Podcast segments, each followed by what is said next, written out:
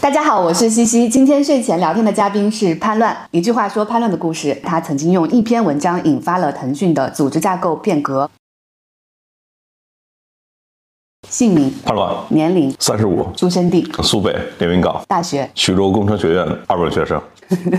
工作经历：最初十多年前是做科技媒体，再后来做美元 VC，再后来创业做青少年的移动社区，在这几年在做自媒体吧。第一次接触互联网的时间：二零零一年，在我们那个乡镇上的网吧里面敲下了搜狐的域名。最难忘的一次网上冲浪的经历：八年的时候写了《腾讯没有梦想》那篇文章吧。在你的读者里说出几个我们都认识的人：张一鸣、张小龙、王兴。你最喜欢的？科技评论者李翔，另外一个是楚达成，另外一位我很喜欢的作者是尤金瑞，我特别推荐大家去看看他写的关于 TikTok 的几篇文章，从根本上回答了为什么新一代的社交产品会崛起，推他微博或者 Facebook 这类的产品，它为什么注定会陷入到窘境里面。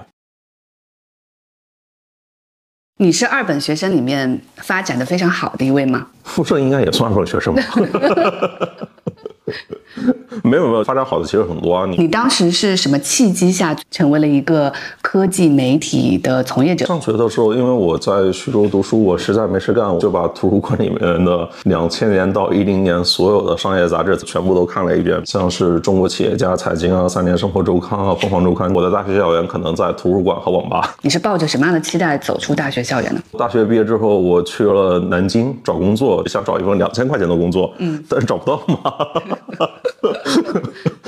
找不到是因为学历不好被拒绝吗？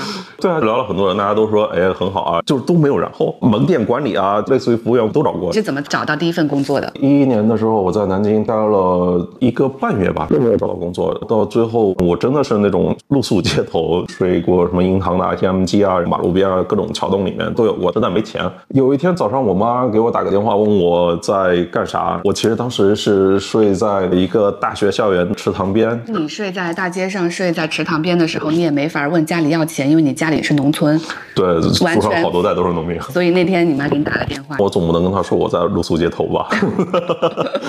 然后我就找了，呃，我当时在推特上面认识的一位朋友，他在徐州是开发商，他推荐了我去一个地产代理公司。所以你的第一份工作是在地产代理公司？对，做写文案。工资是多少？当时？啊，几百块吧。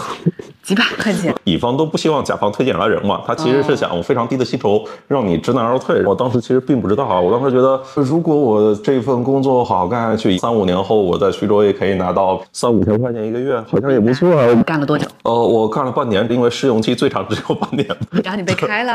对对对，那天是二零一二年的三月十五号，我就发了一个微博，钱老板看到了，他问我要不要来北京试试。我不是说我上学的时候看了非常多的期刊嘛，我也会在网上非常。积极的表达，零九年王鑫就关注了我。不过他们可能并不知道我是谁。我在饭否推荐的默认关注用户栏里面，饭否一出来的时候，我觉得操，真的好牛逼啊！就之前的信息传递。可能是 BBS 博客门门户博客这种东西，就突然有一种东西，你的东西可以在瞬间里面被好多人看到。如果你一天发十条的话，你有比如说两千个关注者，就十条乘以两千，之前没有过这么迅速的信息流通的机制的。钱老板他当时是中国企业家的主编嘛，当时是在准备创业，当时名字还不叫虎嗅，分三个板块吧，看点、观点和读点。我来之后做读点非常偶然的，你成为了。中国科技媒体的第一批人，对，跟时代有关系啊。中国的科技媒体，你像虎嗅网、台媒体、猎云网、Pinterest，其实都是二零一二年成立的。成立最初的时候，他们既招不到那些能够去呃门户科技频道的人，也招不到那些去呃杂志的人。一开始几家招的都是类似我这样背景的二本学生，但是半年后，就我就发现我们公司一半以上的都是北大的。你什么时候从虎嗅离开的？一四年。哎，只干了两年就离开了。干到一个阶段之后，会有一个疲惫期。对啊，当然收入也不高。当时收入可能是几千块钱。你这里的放出来就属于黑虎嗅了。然后又去了 VC。如果你回到二零一四年的话，望京这一片跟 O to O 就是最猛的那一年。那年很多人出来创业，国内的 VC 也在那两年里面突然大发展。它需要非常多的人进去。在 VC 干了多久？一年。我当时对于整个 O to O 我研究完了之后，我心里面很绝望。人类社会发展这么多年，才从情商发展到做商，为什么今天要倒退过来要去做商盟这件事情呢？嗯，难道？得只是因为百度的搜索关推广费用太贵了吗？反正我自己没办法说服我自己。嗯，二零一五年我自己当时看到了。短视频的就自自己不自量力的去做了短视频，就开创业了。当时你的创业项目叫什么？波普，它其实是一个模板化生成短视频，都是抄了 Dubsmash。当年国内有一个产品叫小咖秀，就是对嘴型；在美国有一个产品叫 Musical.ly，其实也是对口型模板化生产这种的产品。两年后，国内有一个产品叫抖音嘛。这个创业你做了多久？不到一年，实在是一个一个眼高手低的人嘛。后来发现眼也未必高啊，然后就又加入了一家创业公司。对，嗯，那家创业公司是做什么项目？做一个青少年的社区，待了两年，我更加深刻的知道一个产品是怎么回事。这两年之后，你又选择回到了科技媒体呢？我其实离开之后并不知道我要干什么呀，但我也不想去继续打工。在不知道该做什么的情况下，你就恢复了写作。对，就本能性的吧。我当时还写了极客，写了趣头条，写了拼多多。一八年初的时候就写了拼多多，在微信里面做交易嘛，这个事情属于做的非常好的。但当时大家都认为这就是一个五环外的生意。他到上市的时候接受采访的时候才说，五行外的人不了解他。那那是大概快一年后了。我当时也写过抖音、快手、趣头条、快手。其实都是在信息流和短视频是增速非常快的市场，嗯，但是你会发现腾讯并没有做好，然后选择了投资这两家公司，然后就想腾讯为什么不做呢？不断就这些问题去追问，然后有了后面的腾讯没有梦想那篇文章。你追问到最后就会发现这家公司其实是用了一个投资的方式来做增长，然后他们自己能做的事情只只限在很薄的一环里面。但是如果你没有很多的机会让兄弟们去历练的话，其实。年轻人也不容易冒出来，刀枪入库，马放南山。当时就大家都吐槽腾讯变成了南山高盛嘛，就是他投了那么多公司，但他自己其实并没有拿出更多创新的业务出来。像我们理解的互联网和科技公司，它核心的进步还是应该来自于你的创新吧？你来自于并购也可以啊，但是你不应该来自于投资啊，战投 VC 化，我觉得是不对的。之前腾讯还都是在做产品抠 UI 那个环节里面，就是讲究用户体验那个环节，但是对于推荐算法啊、内容工业化，就是大机器的轰鸣声这一类的事情，它其实并不擅长。时代已经在往这一块走了，是的，他并没有捕捉到。我跑腾讯的官网看了一看，当时他写的公司的使命和愿景都是一句话：要成为最受人尊敬的互联网公司。我其实觉得这句话是有问题的啊。腾讯没有梦想，其实说的是那个使命愿景的意思。公司它作为一个社会的器官，你的存在其实是为了去解决一个社会的问题的，不是像那个相声五官争宠一样说我觉得我是最重要的，但是。成为最受人尊敬的互联网公司，那是你自己的问题，不是说你要去帮别人去解决什么问题。你受不受人尊敬其实就不重要。对，你想什么做什么东西那是你的事情啊，跟社会没关系啊。但是你今天已经变得足够大了呀。啊。对，你大的时候，其其实就是跟所有人有关系。你要回答，你跟这个社会是什么关系？你要帮助这个社会什么关系？后来他们改成了什么？科技向善。我第一次知道叛乱也是因为那篇文章。你现在回头看这篇文章，在当时变得那么热的原因是什么？当时中概股。在不断变好嘛？我得出了一个跟所有人不同的结论啊，因为我的论证还行，逼得大家必须要来重新审视一下这个结论。腾讯因此而做了组织架构变革吗？这个肯定就属于自己一个脸上贴金了。刚好是在那个时间点里面，那一年因为游戏版号的问题，抖音崛起，它都需要去做出更强的调整。只是恰好在那个时间点里面有那篇文章，它的变化更多的是对于我自己自身而言的，它改变了我的职业轨迹。从一九年开始，我就变成了一个。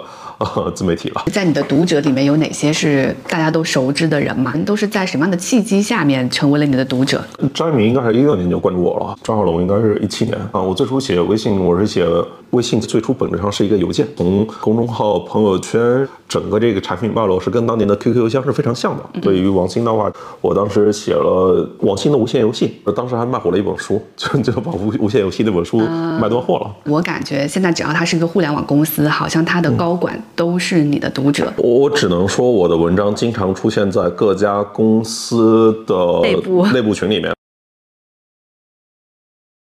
做到现在，呃，你接下来在职业上对自己的期待大概是个什么样子啊？我到最后选择了用直播来做，就是我把自己从一个写作者的状态变成一个主持人。我之前写文章的话，我一年最多写十篇文章吧，但是我今天做直播，我做播客，一年我可以更新七十期。今天的播客是一个非常难得的容得下。各行各业的人在里面更真诚的分享他们的认知吧，特别像是早年的公众号的那种的感受。你的意思是说，它相对来说比较小众？对，可能只有。五百万的 MAU，我的一个呃对这个行业认知的主要的渠道就是叛乱的播客，大家可以在小宇宙上搜索“乱翻书”就可以关注。已经更新了一百多期了。现在是已经呃超过十万的关注者了，在科技媒体里面，这已经是一个比较吓人的体量了。你现在内容沉淀的重点也是放在了播客，像我是会选择视频这个方式，因为我的出发点就是它跟大众，包括我会用营销号的方式去取标题，因为这样会让更多的人看到。在这个时代，你选择播客这种东西来沉淀，在你看到短视频那么大的发展的时候，不会觉得它很小众，它很逆时代而行。首先，我也试过短视频，不是发现最自己最后做不来吗？在一分钟以内，它其实存在着海量的供给，但是如果你去看一个小。时以上的内容，for 行业的内容，它相对来说还是稀缺的呀。我在小宇宙里面的听众可能主要就三类人：大厂的从业者、媒体和传播的市场那一块的从业者，还有就是一些投资、券商、金融类的从业者。在所有的播客产品里面，你会特别对小宇宙有好感吗？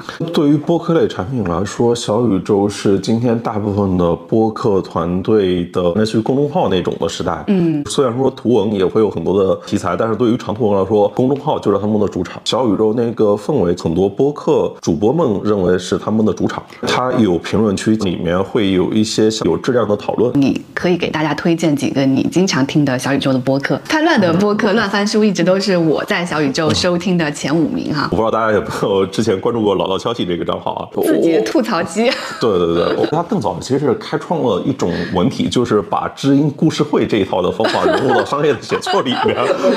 春秋笔法。对对对对，我觉得这哥们儿一个人开创了一种文体。挺牛逼的，现在在做播客就叫老特克消息。另外一个就是新锦湖端会议吧，我特别喜欢听他们聊那个八零后传媒史，因为我我自己也是在相近的这种传媒环境里面成长起来的。另外还有一个 M 字闲聊吧，就是他会深度的去分析每一个歌手他的成长经历，每个阶段代表作，跟你的考古法很像。对对。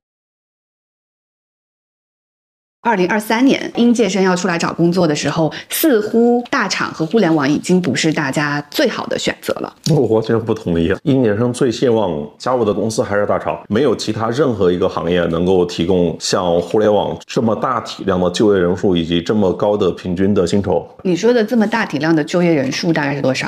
今天像字节、美团、阿里、腾讯应该都超过了十万人。一个十万人的公司，它每年大概会有百分之十七到十八的人员的流动。率至少是两三万吧，然后每家公司至少会拿出百分之十以上的名额来做校招。嗯，对，那其实就意味着每年每个大厂可能都会有大几千个校招的名额。嗯，这其实对于吸纳海量的应届生非常有帮助。其实，在应届生里面有个词叫“白菜包”吧。二一年的时候，腾讯给应届生开的白菜包都开到了四五十万。回到我之前的那个假设，大厂找工作今年不香了，相较于过去的十年，今年算是相对不那么好的一年。如果你按一到十分来算的话，之前可能是十分，现在变成了七到八分。大厂本身在削减，大家又觉得呃什么三十五岁焦虑啊，不够稳定啊，裁员啊这些，让大家产生了不同的想法。你有一些想进入体制考研啊、考公啊，有一些选择了他们觉得更有希望的赛道，像新能源。应届生应该最喜欢不不叫比亚迪嘛，然后都叫什么比亚迪什么，就是因为他就是因为互联网大厂都在那个缩减的时候，他是要招上万个应届生、校招生。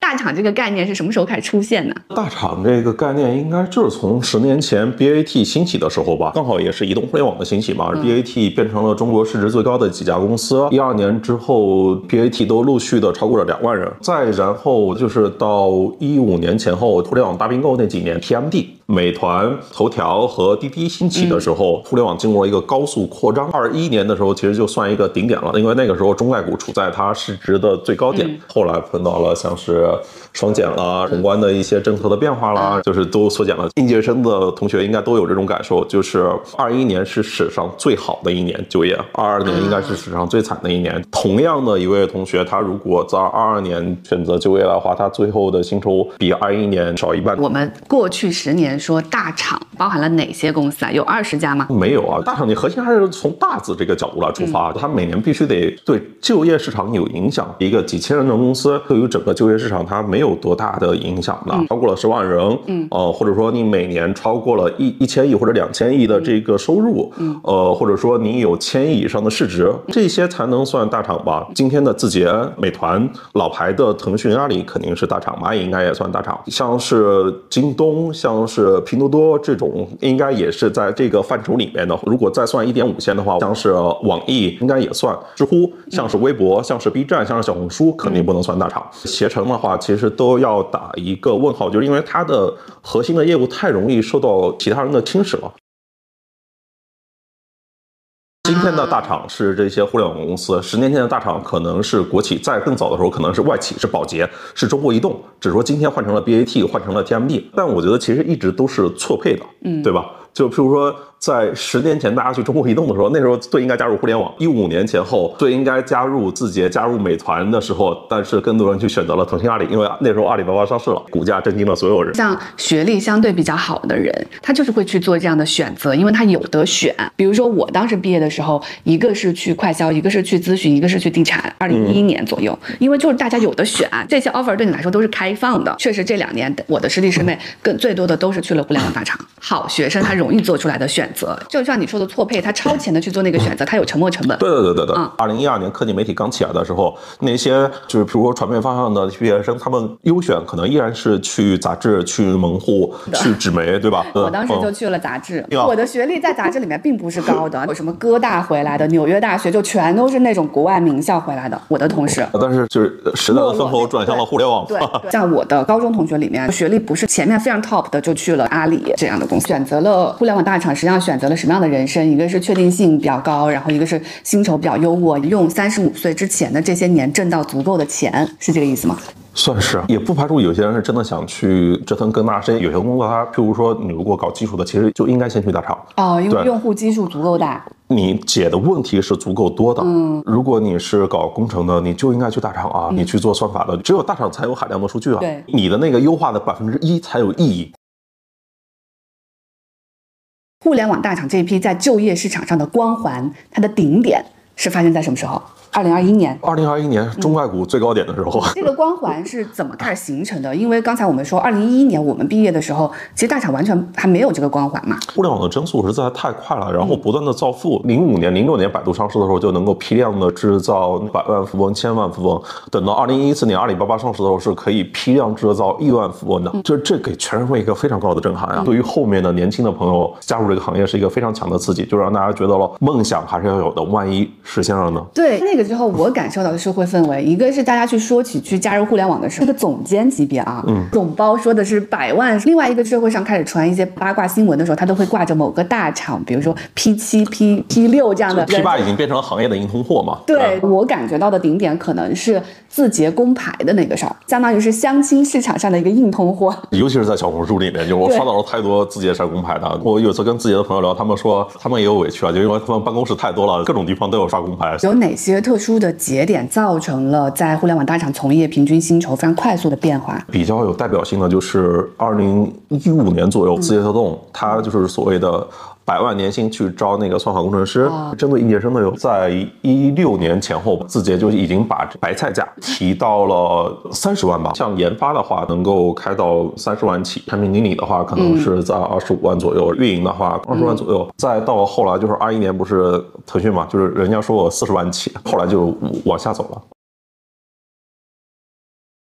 我问了一些做相关统计的人，今年比去年的话，可能都是已经降了百分之五。今天在大厂里面工作的朋友，大家都已经没有普条了，对吧？大家的预期其实都已经降低了。以前大家可能每年去外面看看机会，现在苟住就不错了。之前就是给这些应届生能够开出高薪，那是因为就业竞争非常激烈，大家都有抢人嘛。现在呢，大家招聘少了呀，我也不需要抢了呀，我不需要再给前面的人去给更高的薪酬了，其实就相当于变相的降薪了。刚刚说这个下降的趋势。是它具体是从什么时候开始发生的？从中外股往下面走的时候，我们这两年里面听到的行业的新闻，更多都是裁员、降本增效、减少新业务、尝试性业务的投入，或者说大厂不招人了。二一年底的时候，阿里巴巴踩刹车；二二年初的时候，腾讯也开始减少应届生的招聘，美团也跟进了。就是在二二年下半年的时候，最后一个跟进的大厂就是字节跳动。如果大家回想的话，二零二一年是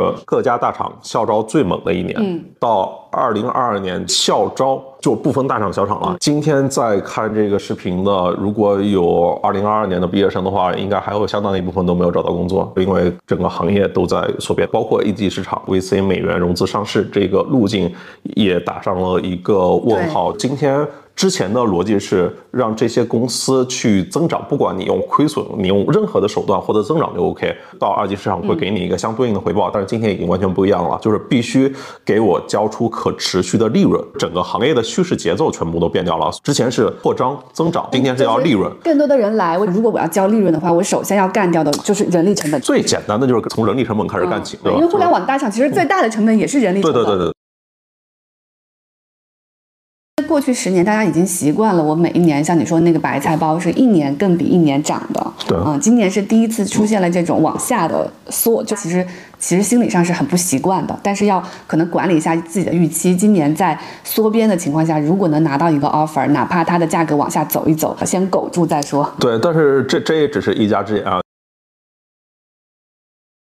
刚才说还有另外一方面是裁员哈，现在在大厂里，它裁员主要是从哪些部门发生的？从哪些部门发生，就是大家不要去哪些部门，可能分三块吧。第一块就是那种你在行业里面竞争的不是很强的，举例来说，阿里的大文娱、本地生活、腾讯的 PCG、CSIG 可能也算，字节跳动的游戏、教育。另外一类呢，我觉得是那些。探索业务，但是它表现的不是特别明朗。比如说字节的 Pico，腾讯的 XR，比如说黑鲨那个团队，VR 相关的业务，对的，包括那个汇聚也是啊。之前是想要自己做电商的嘛，现在也不让做了。另外一个要做货架电商的不是小额平平，今天腾讯的电商业务估计主要是要靠视频号的小店了，其他的都不浪费资源重复照轮子。字节也关了很多就是探索性的业务嘛，像是时区可送哦，还有各家大厂的元宇宙，对对，这都基本在缩编。二零年。二一年围绕着元宇宙，围绕着 VR，就进行了大量的收购以及增增编，对吧？那但是到今天，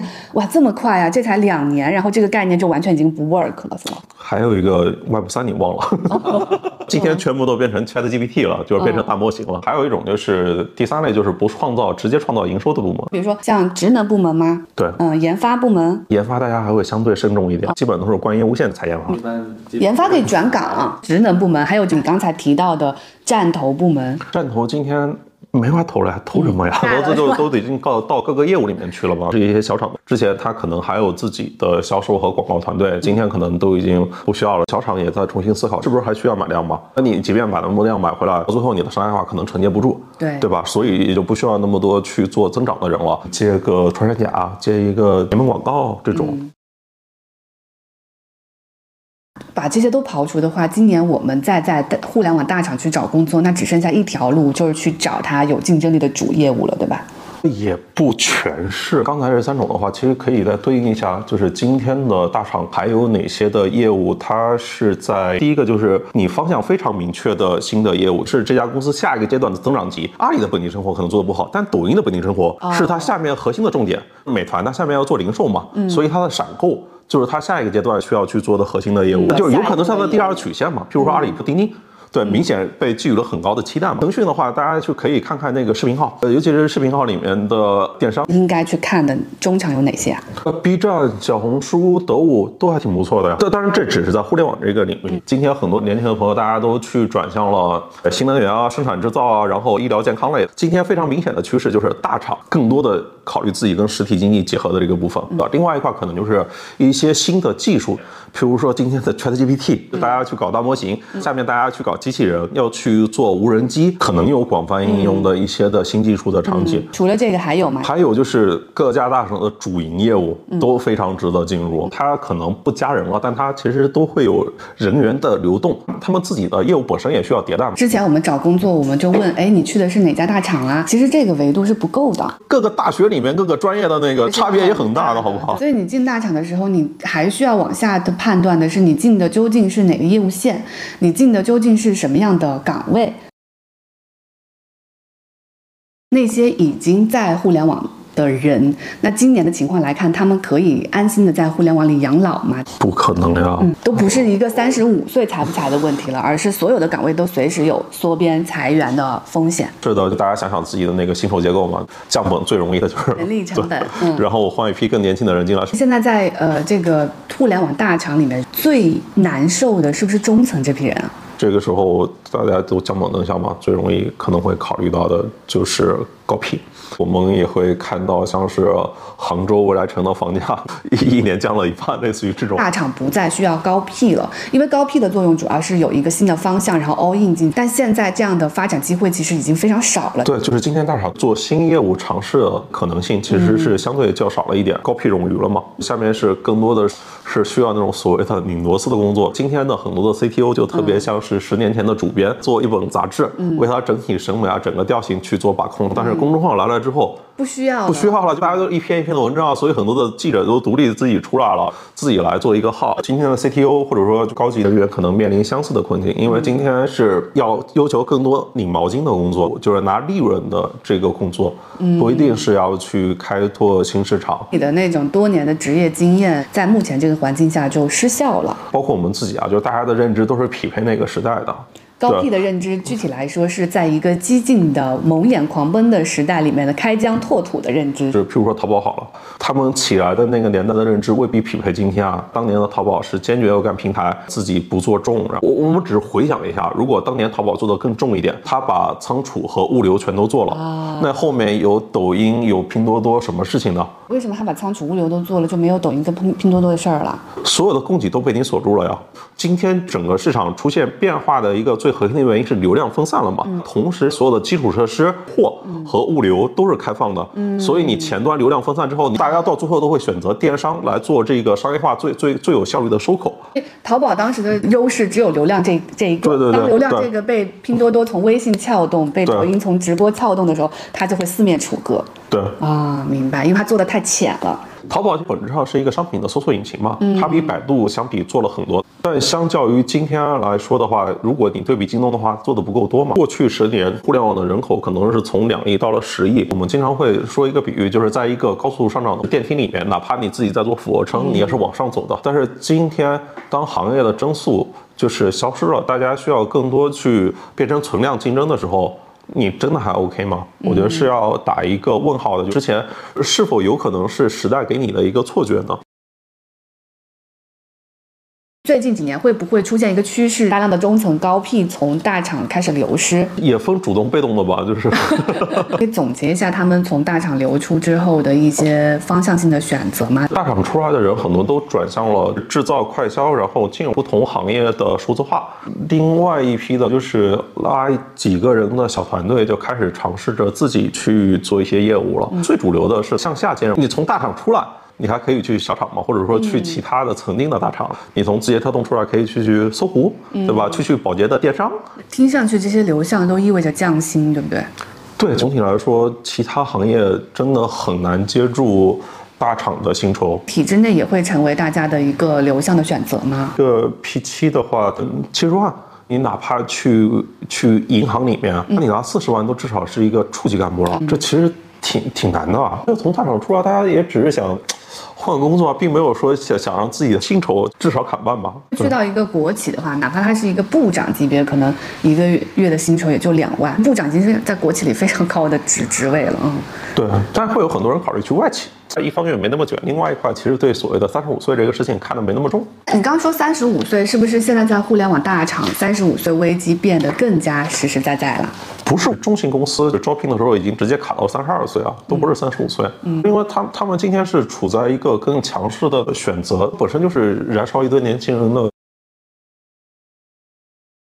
年轻的人现在进到了互联网大厂，可能存在的情况就是在未来几年不要有任何什么关于晋升相关、升职加薪的预期，对吗？呃，我觉得也不是啊，互联网公司相对公平一点，只要你能拿出结果。你看，有些公司他们的年终奖能够开到九十九个月，哪个公司开了九十九个月年终奖啊？字节啊，哪个业务啊？譬如说抖音刚崛起的时候，他们拿的都不止九十九个月。我们我们这里聊的是这种经典的互联网啊，十个人团队做出一个小产品，它是有可能养活十万人。譬如说字节跳动让韩商佑九三年的变成抖音的总裁，嗯，是因为他先做好了直播，后来又做好了本地生活嘛。嗯，我觉得核心是还是要在那个新业务里面历练，证明自己。这批人适应了很快变化的认知哈，所以会出现一个趋势，就是高管越来越年轻，对不对？也是疯的，像字节和美团的高管是很年轻的，平均都是八零后到九零后这一波。但你如果看腾讯跟阿里的话，他们高管的平均年龄应该是七零后，那还是跟他们创办的时间以及当时的创始人以及他组队时候的年纪是有相当大的关系的。字节、美团这种是十年的公司，就大家都是二十多岁创业嘛，到今天四十岁左右。我说最核心的那几个人，腾讯、阿里都是二十多年的公司了，最核心那批人都是五十岁左右啊。但这也是一个问题啊，就是干部年轻化，就是他们的人太老了。高管太老了，高管太老了的危险之处在哪里？高管太老了，你未必能够适应得了新的变化。像短视频崛起的时候，腾讯的总办的那些人，他们可能都没有拍过短视频啊。当跟你一个业务模式不同的、更新的公司，它从边缘冒出来的时候，你不会有那么强的体感去重视。当你总办的会议上重视到它的时候，都是当它已经发展到了一定规模之后，那时候别人的河可能已经聚好了呀。这并不是你的生活，这并不是你真实的需求，所以你对它就是没有手感的。对，在今年。此时此刻，这种机会已经不存在了吧？在一些新的业务里面，你可以把它优化的更好，把蛋糕做大。譬如说那个视频号电商业务，你看好视频号的电商业务吗？这跟我看不看好没关系，是腾讯必须要把这块业务做好。从去年 Q 四开始商业化之后，其实整体的数据也都表现得非常好啊。我之前跟那些二级市场朋友聊的时候，他们有一个探照灯的一个逻辑假设，整个二级市场其实都是在看趋势嘛。你一旦有一个好的趋势的时候，就相当于那个车在上坡，那个灯就能照到天上去。一旦日活或者收入利润开始下降了的时候，那就相当于下坡了，就直接就掉到地上，就直接掉到沟里面去了。你可以说它非常短视，但这就是二级市场的逻辑。今天我们明显感受到资本市场对于公司业务发展有很大的牵引。现在处于灯照到沟里去了，是吧？对。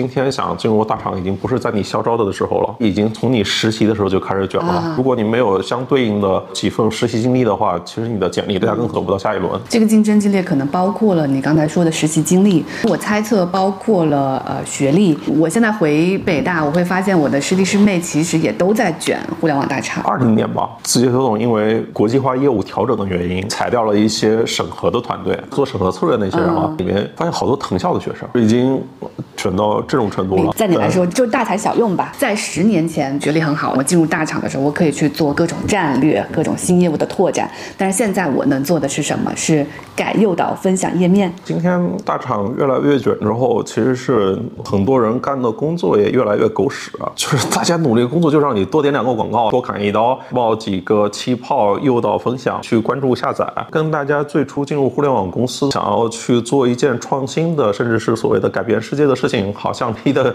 越来越远啊！但这些事儿才是实实在在赚钱的呀！我让你多点了几下广告，这是实实在在能对利润负责的呀！在利润面前谈什么梦想？全世界最聪明的大佬其实都在研究怎么让你多点两个广告，怎么让你就是刷个不停，更加沉迷。但是我们也看到了这一个多月非常火的 ChatGPT，嗯，就是几十个工程师搞出来一个真的改变世界级的事情。同样的起点，做出了不同的职业选择，就是创造了不同的成就吧。当然，你你说在短期内的个人的收收入回报。上那肯定是加入大厂是更稳固一些的。现在加入大厂，等待你的就是狗屎工作。我不能这么直接说，但是我可以说的一个点，就之前大家都说要加入一个就是上升的火箭嘛，不要在乎你的位置。但是我想说，火箭里面也有人是负责挖煤的。如果说从卷的维度来说，你应该去加入一个公司的它核心运转的那个部门里面去，信息流产品。之前你可能要从它的那个增长啦、算法啦、产品啊，就是就偏向核心的那个维度里面。但如果你做运营、你做内容的话，你加入一个偏偏向于媒体型的公司，你的能力处在公司内核心能力上的这种业务，如果围绕不卷的逻辑来说，其实可以去看一看是否有可能。有那些更新的技术。比如今天我看到中国竟然有人创业公司开始去搞航天飞机，也有人在去做可控核聚变，大家都会面临选择嘛，看大家是以一个什么样的时间周期、什么样的回报，你更有成就感。年轻人他需要。掀桌子，因为在现有的这个环节里面，他们竟然只能去干更多拧螺丝的工作。但是是每一代都会有不安分的年轻人嘛，大家愿意去一个新的行当里面去开疆拓土。当然，那个掀桌子可能就意味着它的风险会更大。对对对。但当薪酬在下降，竞争在激烈，做的狗屎工作在变多，随时可能被裁员的情况下，可能更聪明的大脑反倒不如去掀桌子。最聪明的那波人是应该做这样选择，但是对于大部分人来说，大部分人都不适合创业，包括我在内啊。我是说，就是鼓励大家多去思考，是否有不同的选择。你真正在乎那个回报是什么？十年前我们进入这个行当的时候，是因为真的觉得这个行业代表创新，代表未来，它真的有可能是改变世界的。但今天其实大家想的都是怎么把收入的规模、利润的规模做得更大一点，相对变成了一个庸俗的商业。潘乱常说，时代才是最大的导演，所以我跟潘乱下周会接着聊。从用户规模、个体造富、资本视角、企业管理、监管视角等不同的角度，更系统地梳理移动互联网十年和大厂十年，也许可以帮助你在下一个十年做出更符合时代机会的职业选择。关注我，下周见。